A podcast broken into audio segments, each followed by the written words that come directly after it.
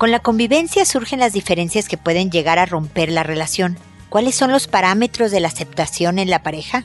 Esto es, pregúntale a Mónica. Noviazgo, pareja, matrimonio, hijos, padres, divorcio, separación, infidelidad, suegros, amor, vida sexual. Toda relación puede tener problemas, pero todo problema tiene solución. Pregúntale a Mónica. Porque tu familia es lo más importante.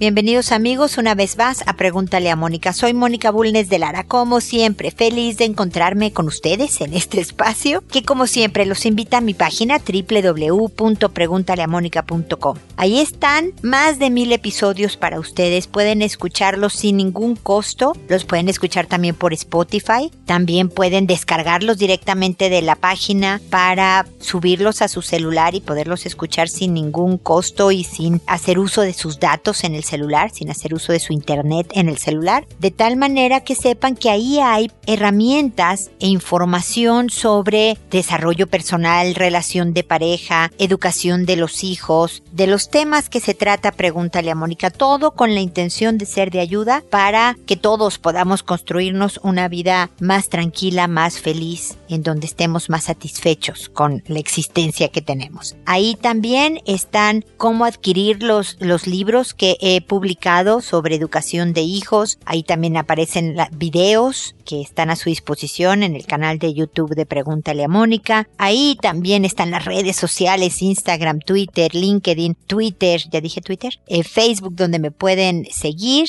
Ahí está todo y desde donde espero me puedan hacer sus preguntas para que yo pueda contestarlas cuando sea el turno de llegada. El día de hoy estamos hablando de la relación de pareja de qué aceptar y qué no. Obviamente el parámetro debe de ser la dignidad de una persona.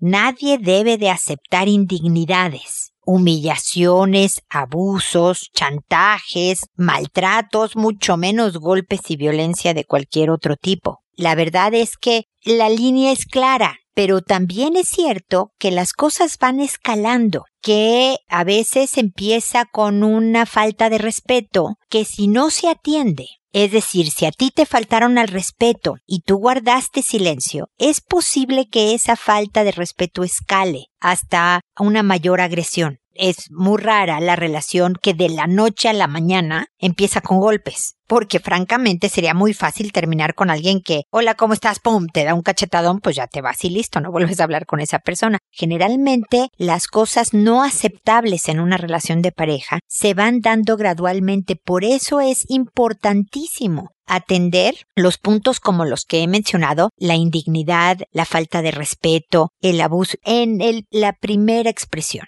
También es cierto que en cualquier relación de pareja es importante aprender a aceptar defectos del otro, siempre y cuando no atenten contra mi dignidad como persona, saber sobrevivir, digamos, momentos en que me caigas mal porque hiciste algo que te equivocaste y no estuvo bien, pero sin ser grave.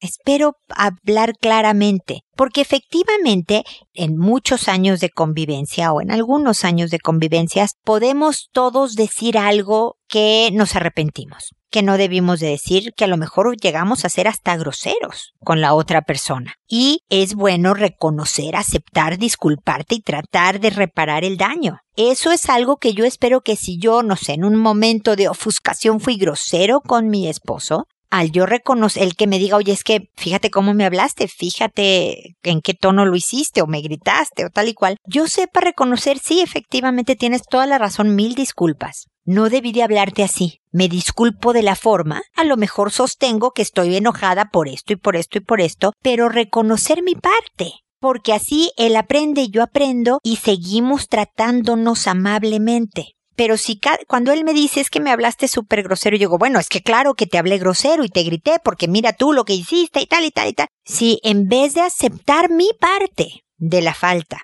me defiendo, es muy posible que las faltas de respeto mutuas se vuelvan cada vez más frecuentes y esto acabe mal. Entonces hay cosas que sí podemos aceptar en la relación, incluso cuando por un enojo, por un error, por tonterías de la gente, a alguien le falta el respeto al otro. Pero aquí los puntos importantes son atender la falta de respeto en su primera expresión para que no escale y aceptar, reconocer, aceptar y reparar el daño cuando efectivamente hayamos fallado de alguna manera en el trato de nuestra relación. Si en el fondo tienes fundamento, si tienes razón para estar enojado, pero la forma en que lo hiciste fue mal, reconoce, discúlpate y trata de reparar con respecto a la forma, pero sigue argumentando de manera inteligente, calmada, educada, pero firme el fondo. De esa manera fortaleceremos la relación, de esa manera podremos durar más años todos contentos con el tipo de relación que tenemos.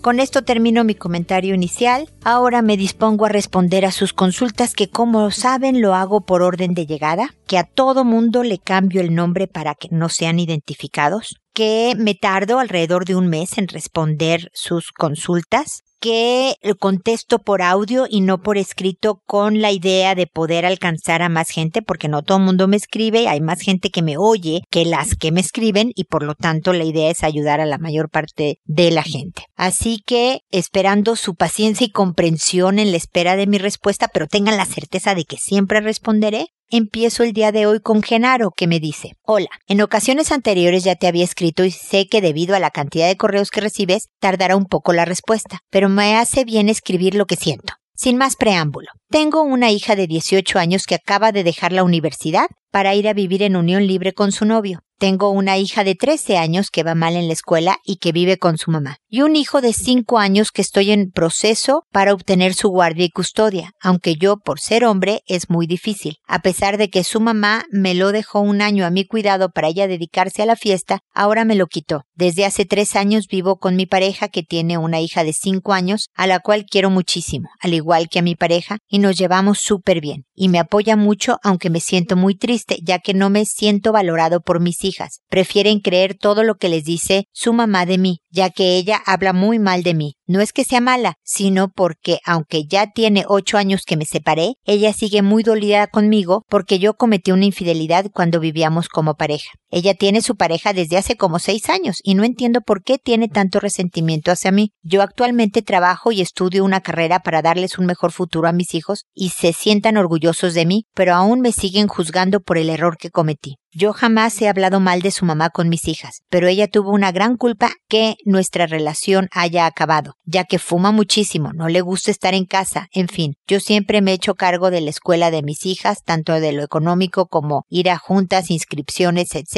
No tengo vicios, pero mis hijas solo encuentran el momento para reprocharme por qué no vivo con su mamá, que es mi culpa y si les contradigo algo, siempre están del lado de su mamá y siento que siempre me hablan para pedirme dinero y no me quieren como quisiera ya hablé con ellas de lo que siento, dicen que sí me quieren, pero nunca me han demostrado nada o no lo siento así. Estoy muy triste por no haber sido el padre que querían o no sé cómo dejar que me afecte esto en mi vida. Me siento sin el cariño de mis hijas, de mi hijo, y estoy muy mal económicamente por los gastos de mi escuela. Me está costando mucho trabajo salir adelante y me siento muy depresivo, aunque tengo la firme convicción de terminar mi carrera aún. Ya no sé qué hacer para que no me afecte lo de mis hijos y dejar de acceder a muchas cosas por chantajes de ellas, ya que me hacen sentir siempre culpable de todo lo malo que les pasa o pasó.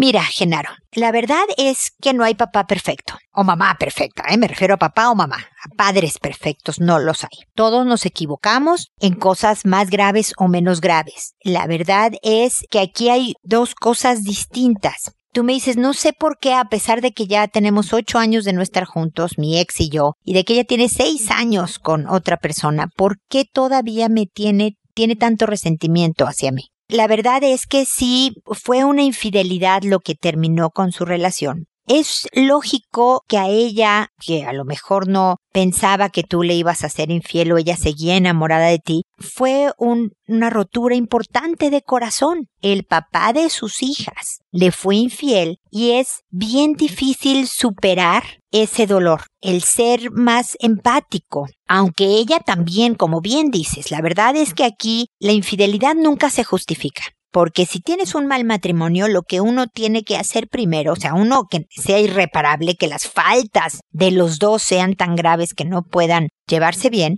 lo primero es que hay que separarse, divorciarse, ojalá esperarse un año sin tener pareja, eso es lo que yo siempre recomiendo, para posteriormente después tener pareja. Esa es mi recomendación, lo del libro de texto, el ideal que debería de pasar. Pero si no sucedió así, sino que tú tenías un mal matrimonio y fuiste infiel, es un poco lo que yo hablaba antes, hay que reconocer la falta que me imagino, espero que lo hayas hecho incluso con ella. En vez de decir, bueno, es que yo te fui infiel porque mira, tú no quieres estar en la casa y tú además fumabas muchísimo y yo, ta, ta, ta. Es decir, sí es cierto, no debí de hacerlo así. Me equivoqué seriamente y no debí de hacerlo así porque esa sí es tu lado de la falta. Ella tendrá sus lados de la falta y ojalá ella algún día pueda encontrar en su corazón ya no guardar resentimiento hacia ti porque a la que más daño le haces a ella. Y bueno, y de pasada a las hijas. Es muy bueno que tú nunca hables mal de ella con tus hijas. No lo hagas, no les hace bien.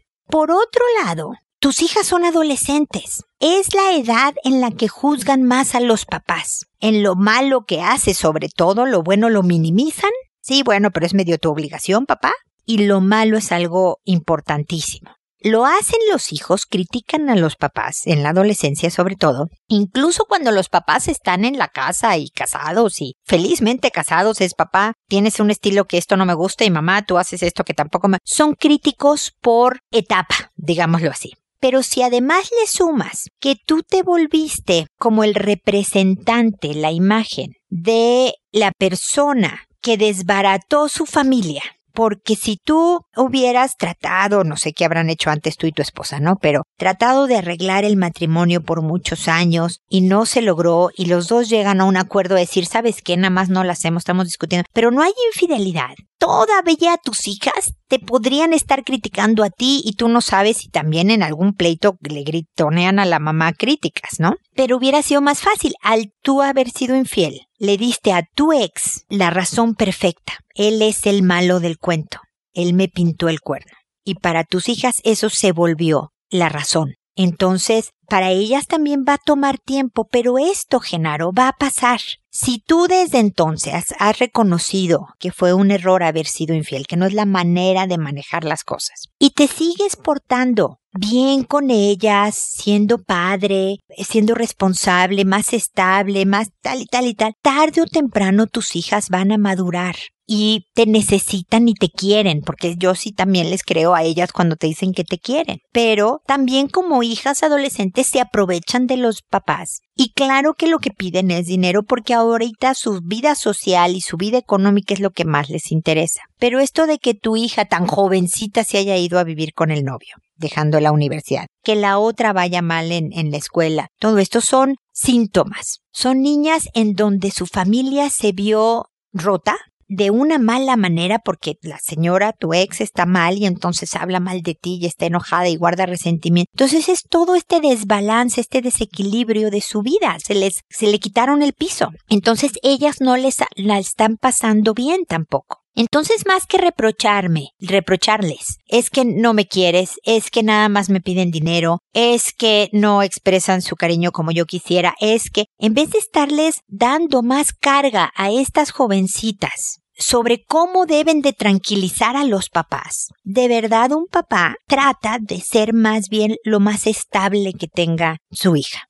Yo espero que tu ex esté tratando de ser estable también con ellas, y, eh, pero eso no es nuestro tema. Tú debes de ser hola, ¿cómo te va? ¿En qué te apoyo? Debe de saber que tú no estás de acuerdo con esta unión libre, pero no por eso la dejas de querer y no por eso le dejas de preguntar cómo va y de darle un buen consejo y de preguntarle por su novio, porque esto es parte importante de su vida. Tú vas a tener más herramientas para seguir educando a tu adolescente mayor si la llevas bien con ellas. Yo creo que esto, aunado a las estrecheces económicas que han provocado tus estudios, de verdad te tienen descompuesto, Genaro. Pero créeme que, bueno, bien administrado con calma y dándole tiempo a tus hijos, dales chance de que le estén pasando mal, también tienen derecho a estarla pasando mal porque ellos, sin tener voz ni voto, su casa quedó desbaratada Y eso cuesta mucho trabajo superarlo, sobre todo cuando ocurrió en edades tan hables. Así que ten paciencia, ten ánimo. Aquí estoy para echarte porras. Qué bueno que me escribiste porque como bien dices, hasta, hasta de desahogo sirve el, el escribirme, pero sigue siendo un buen padre. Sigue siendo un buen hombre con H mayúscula, como siempre digo. Y de verdad tus hijas poco a poco van a saber quién es quién de ustedes dos. Y van a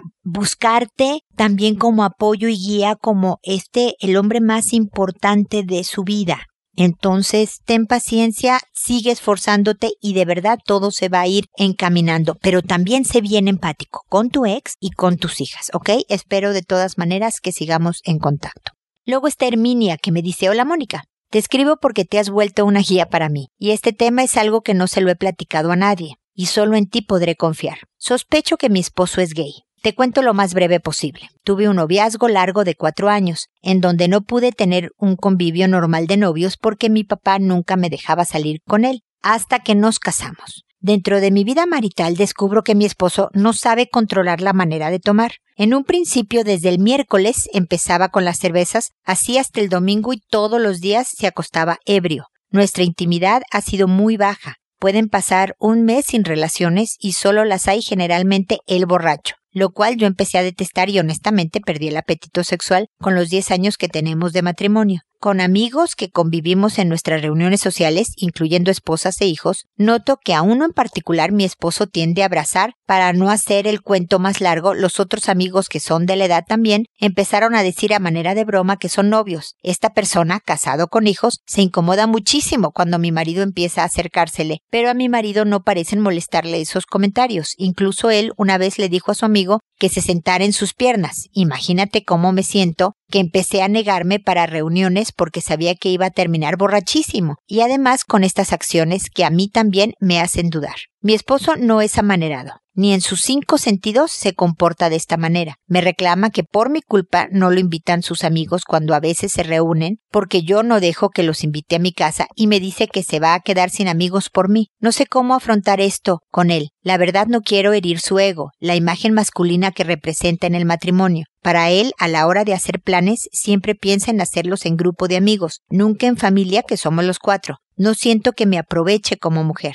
La verdad que cuando salimos en parejas parece que yo voy sola y él con sus amigos. Literal, me da la espalda en la mesa al platicar entre ellos. Esto se lo ha he estado diciendo y parece que lo he estado educando, pero tiene un modo seco, un tanto grosero de hablarme. La verdad en mi cabeza no está la posibilidad de divorcio por mis hijos, pero me siento como poco valorada como mujer. No sé si estoy viendo moros con tranchetes y sé que para ti es difícil decirme lo que hay dentro de la cabeza de mi marido, pero quisiera que me dieras algún consejo, te lo agradezco de antemano. Mira, Herminia, lo que es claro en tu matrimonio son dos cosas que tu marido es un alcohólico, que tiene un problema muy serio de adicción y que, no sé si en consecuencia o por sus estilos o lo que sea, tienes un mal matrimonio. Esas son las dos hechos. Yo no puedo, como bien sabes, asegurar si es gay o no es gay, pero déjame hacerte unos comentarios. El elevado consumo de alcohol puede provocar impotencia, por ejemplo, y tener un bajo líbido y por eso no buscar mucha intimidad nada más por el puro hecho de que siempre está borracho, ¿ok? Y además si le sumas que obviamente tú ya perdiste el apetito sexual por estar teniendo relaciones con alguien que está ebrio, pues eso también ha enfriado su matrimonio y seguramente discuten sobre el tema y seguramente para él es muy molesto que tú no sepas apreciar su forma de ser, no sé, o lo que sea, y por lo tanto te da la espalda y te abra medio grosero y solo quiere estar con amigos porque sabe que estando solos tú y él, viajando a lo mejor en pareja o con la familia, pues no tiene otro adulto agradable con cual intercambiar a sus ojos. Estoy imaginándome, teorizando aquí un poco cómo es la cosa, ¿me explico? Entonces puede que no sea. También el alcohol obviamente afloja los controles libera impulsos y por eso particularmente se ponga cariñoso con un amigo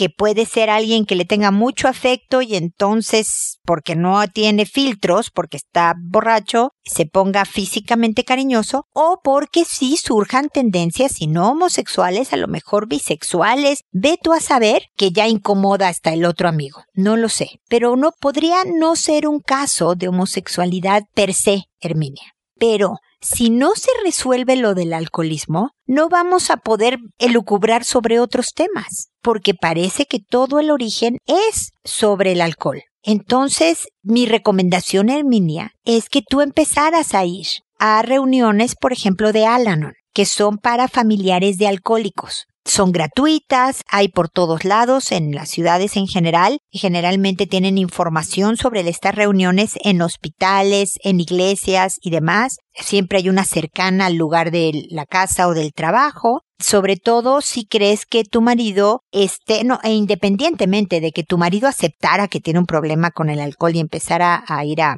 Alcohólicos Anónimos, a ti te caería bien ir a Alanon vas a tener mucha información bien útil sobre cómo manejar la dinámica familiar mejor, ¿ok?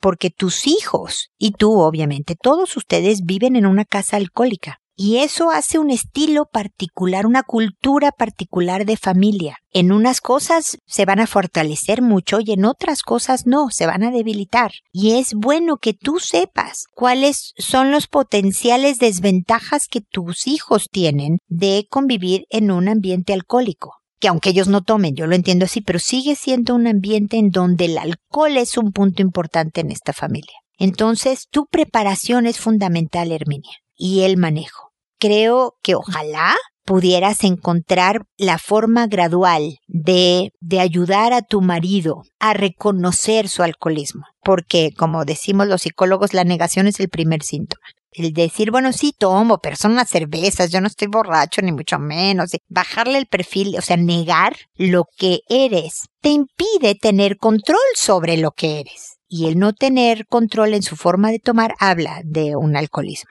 Así que sé que tú querías que me basara absolutamente en la homosexualidad o heterosexualidad de tu marido. Yo creo que el origen viene de otro lado y que tal vez sea el producto, perdón, esté provocando más bien otro tipo de conductas que te hacen dudar de su orientación sexual si después de que esté trabajando en no ser alcohólico sigue con ciertas conductas y demás, podría cuestionarse la situación en tu matrimonio. Pero por el momento creo que todo su baja líbido o, o, que tú también ya no quieras tener relaciones con él, el maltrato en cuanto que me dices que te habla como grosero, te ignora y todo esto, las ganas de no viajar en familia sino con otras gentes, el que se ponga simpático con un amigo, todo esto tiene, creo yo, como origen la adicción. Y la adicción ocurre porque hay una razón desde antes muy poderosa por la cual la gente se protege en el alcohol evade en el alcohol algo que puede tener desde chico, que puede algún tema importante en su vida. Puede ser su orientación sexual o puede ser otra cosa. Pero el caso es que mientras no se atienda, no podemos tener conclusiones más fundamentadas sobre lo que está pasando en tu relación. ¿Me explico? De todas maneras, querida Herminia, espero que sigamos en contacto y espero que mis comentarios te hayan sido de utilidad. Imelda, por otro lado, me dice, la relación siempre complicada, poco apoyo de mi marido con los hijos, desautorizaciones continuas que rayan en la humillación, mi dilema es la separación. Encuentro injusto tener que ser yo la que tenga que partir si yo no tuve la culpa. Soy decidida, pero me siento abrumada cada día más. Estoy sola porque mi hija se mantiene más de su lado. Es más conveniente para ella. Tengo mucha pena y me paralizo. ¿Debo cerrar los ojos y partir? A ver, Imelda, sé que me hablabas de una hija adolescente y otra adulto. Me imagino que el, adulto ya no vive contigo y que es la adolescente la que está más del lado del papá, etcétera. Tú me dices, encuentro injusto que yo me tenga que ir si yo no tuve la culpa. Te voy a, me habrás oído decir en las respuestas anteriores que siempre la responsabilidad es de ambos. A veces por decir de más o no decir, o por hacer o por no hacer. Pero no es solo la culpa de uno solo. Incluso, o sea, hay, claro que hay cosas más graves que hace uno que, que no hace la otra. Pero, por ejemplo, incluso en los casos en donde, suponte, él sea un golpeador, también hay una participación activa de la víctima. No quiere decir que por su culpa fue golpeada, ni mucho menos porque no hay ninguna razón por la que nadie debería de golpear a nadie pero porque yo no hice o porque hice, dije o no dije a tiempo lo que estoy diciendo para o salir corriendo o evitar que las cosas escalaran o tal y tal y tal, llegamos al punto de violencia intrafamiliar que afortunadamente no es tu caso, ¿ok? Pero tú ya, o sea, sé que me, me lo estás diciendo en un párrafo prácticamente todo lo que es tu relación, porque si tú me dices desautorizaciones continuas que rayan en la humillación, pareciera en una frase que es como ya te quieres separar. O sea, no has, ¿qué ha pasado que no se han arreglado esto de las desautorizaciones? ¿O a qué te refieres con que raya en la humillación? O sea, no es humillante por completo, pero casi. No, yo sé que, como bien dices tú al principio, la relación siempre complicada, obviamente no muy buena, que te dejó muy sola con los hijos, etcétera, etcétera. Pero cuando tú me dices, me parece injusto ser yo la que me tenga que ir, la verdad, Imelda, lo sabemos. La vida no es justa. La vida nunca va a decir, no, ahora a ti te toca lo fácil y a ti lo difícil, porque ya antes a él le tocó lo difícil y a ti lo fácil. No, no se trata del 50-50. La verdad se trata de decidir los precios que vas a pagar y qué precios estás dispuesta a pagar. Porque si te vas, es posible que por lo menos la hija que se mantiene más de su lado te castigue con su trato, con no quererte ver por un rato. Porque tarde o temprano, si tú te mantienes, como me habrás oído hablar al principio, con, con Gerardo o Genaro, ya no sé, Genaro era. Los hijos tarde o temprano van madurando y entienden lo difícil de una relación de pareja y generalmente regresan, Imelda. Pero mientras eso sucede, uno sufre como papá o mamá al ver a los hijos enojados con uno sobre todo cuando tu percepción es yo no tuve la culpa. Y pareciera, y me puedo imaginar que podrías tener conversaciones con tu hija para convencerla de que su papá es el que tiene también la culpa. Mira lo que me hace y demás, dándole información de más a tu hija que no debería de tener. Con la edad, con la experiencia, con tener pareja también ella y demás, empiezas a saber que las relaciones son complicadas todas, Imelda son muy, muy pocas, muy raras las que no tienen complicaciones. Obviamente unas más complicadas que otras, pero si ella vive la experiencia de una relación en serio y sufre las complicaciones de eso, va a ser más empática contigo y eso solo se da con la madurez. Pero está en ti decidir si tú estás dispuesta a pagar ese precio, a ser tú la que se vaya, porque al parecer él no se va a ir. Si tú ya no puedes con la convivencia, a lo mejor el precio sí es ser tú la que te vayas y esperar a ver si tu hija algún día entiende lo complicada de una relación y vuelvan a estar unidas. O tratar en la medida de lo posible de llevar la fiesta en paz, de aprender tu er, eh, estrategias para que no te afecte tanto la relación con tu pareja, pero te vas a quedar en tu casa con tu hija, si es lo que te hace dudar. Me explico qué precio es el que quieres pagar. Si tú empiezas a escuchar los episodios anteriores de Pregúntale a Mónica, y ahí en la página están todos, Imelda, vas a encontrar de verdad muchas ideas, estrategias y demás de cómo, pues yo siempre trato de eh, orientarme a llevarse bien con la pareja. A lo mejor tú ya estás más allá del bien y del mal, o sea, ya no te vayas a poder llevar bien, pero por lo menos que la convivencia sea lo suficientemente vivible para ti para poderte quedar en tu casa, no perder el techo y no perder a tu hija un rato. Pero si tú me dices, no, sabes que no, Mónica, yo ya estoy hasta la coronilla, no aguanto un minuto más, nos tenemos que separar. Entonces ahí viene mi argumento sobre entonces qué precio es. El precio va a ser que tú seas la que te salga porque la vida es injusta y el precio es el saber que tu hija va a estar alejada de ti por un rato en lo que madura, en lo que entiende. Pero como último comentario, Imelda,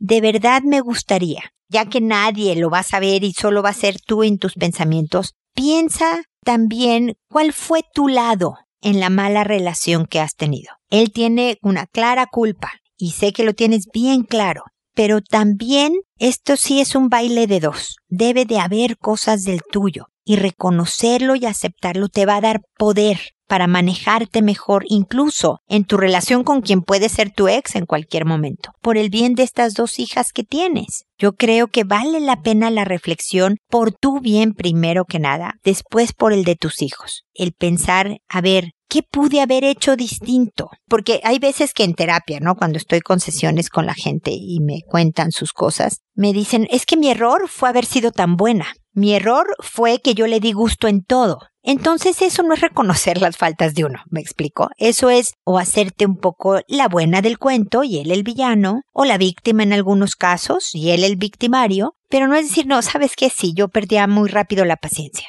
Te estoy poniendo un ejemplo, Imelda, no, no sé si eres tu caso y no te conozco para saberlo, pero no, ¿sabes qué? Sí era bien impaciente. Y, entonces me enojaba mucho por muchos días, por a lo mejor lo que luego yo veía que eran tonterías. O sabes qué, me costaba mucho perdonar. Entonces me quedaba resentida. O yo nunca pedí perdón. ¿no? A pesar de que ya veía yo que me había yo equivocado, yo no pedía perdón. No me lo tienes que decir a mí, Imelda. Pero es importante que tú lo sepas, lo reconozcas y ojalá lo aceptaras. Primero a ti misma y de verdad después también a tu pareja. Independientemente de decirle, ¿sabes qué? Yo fui muy poco paciente y me enojaba inmediatamente contigo y exploté de más en situaciones que a lo mejor eran tonterías. Y lo lamento por haber sido de esta manera, lo siento mucho. De todas maneras, yo creo que tú y yo no lo hacemos porque a mí no me gusta la forma en que me desautorizas, me siento como humillada no me gusta nunca el poco apoyo que me diste con los hijos y por lo tanto tú y yo ya no lo hacemos. Pero reconozco que este lado de mi personalidad no fue tan agradable y tan fácil para ti tampoco y por eso me disculpo. ¿Me explico la diferencia, Imelda?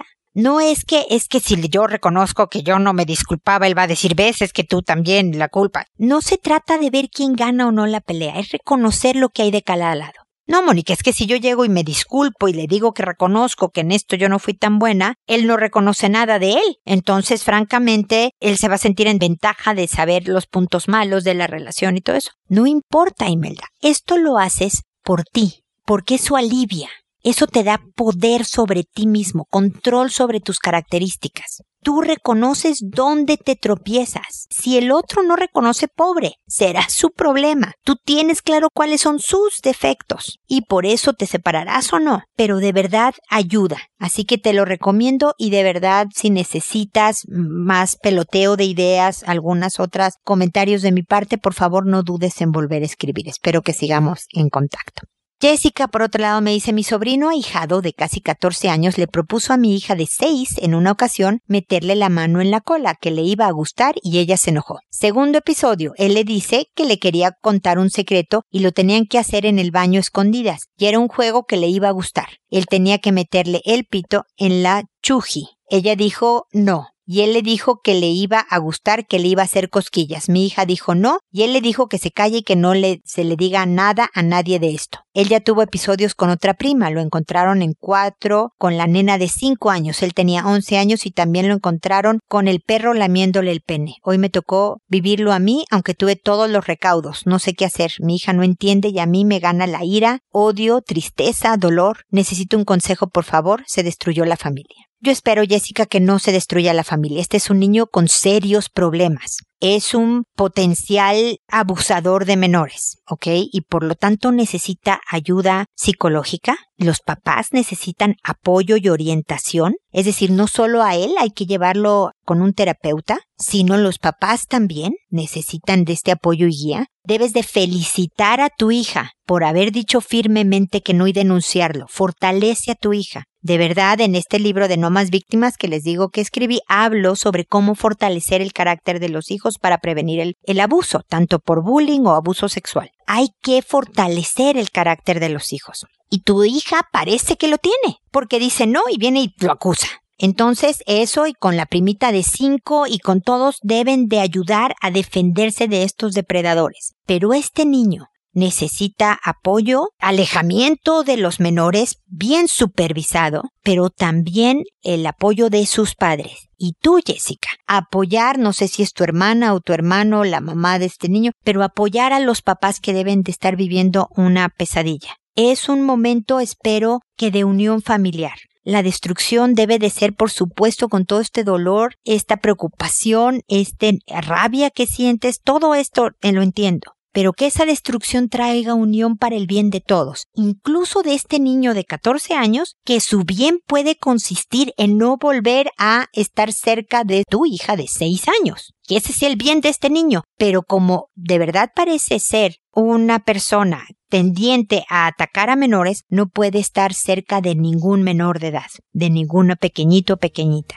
Entonces hagan equipo todos para darle a este niño, de sobrino, la contención que necesita, pero al mismo tiempo alejándolo de los sujetos que son pequeñitas de 6, 5 años que pueden ser víctimas o él quisiera atacar, ¿ok? Así que ánimo, Jessica, no estás sola, estoy aquí para acompañarte para apoyarte en cualquier otra cosa. Espero que sigamos en contacto y espero también amigos que nos volvamos a encontrar en un episodio más de Pregúntale a Mónica y recuerda siempre, decide ser amable. Hasta pronto.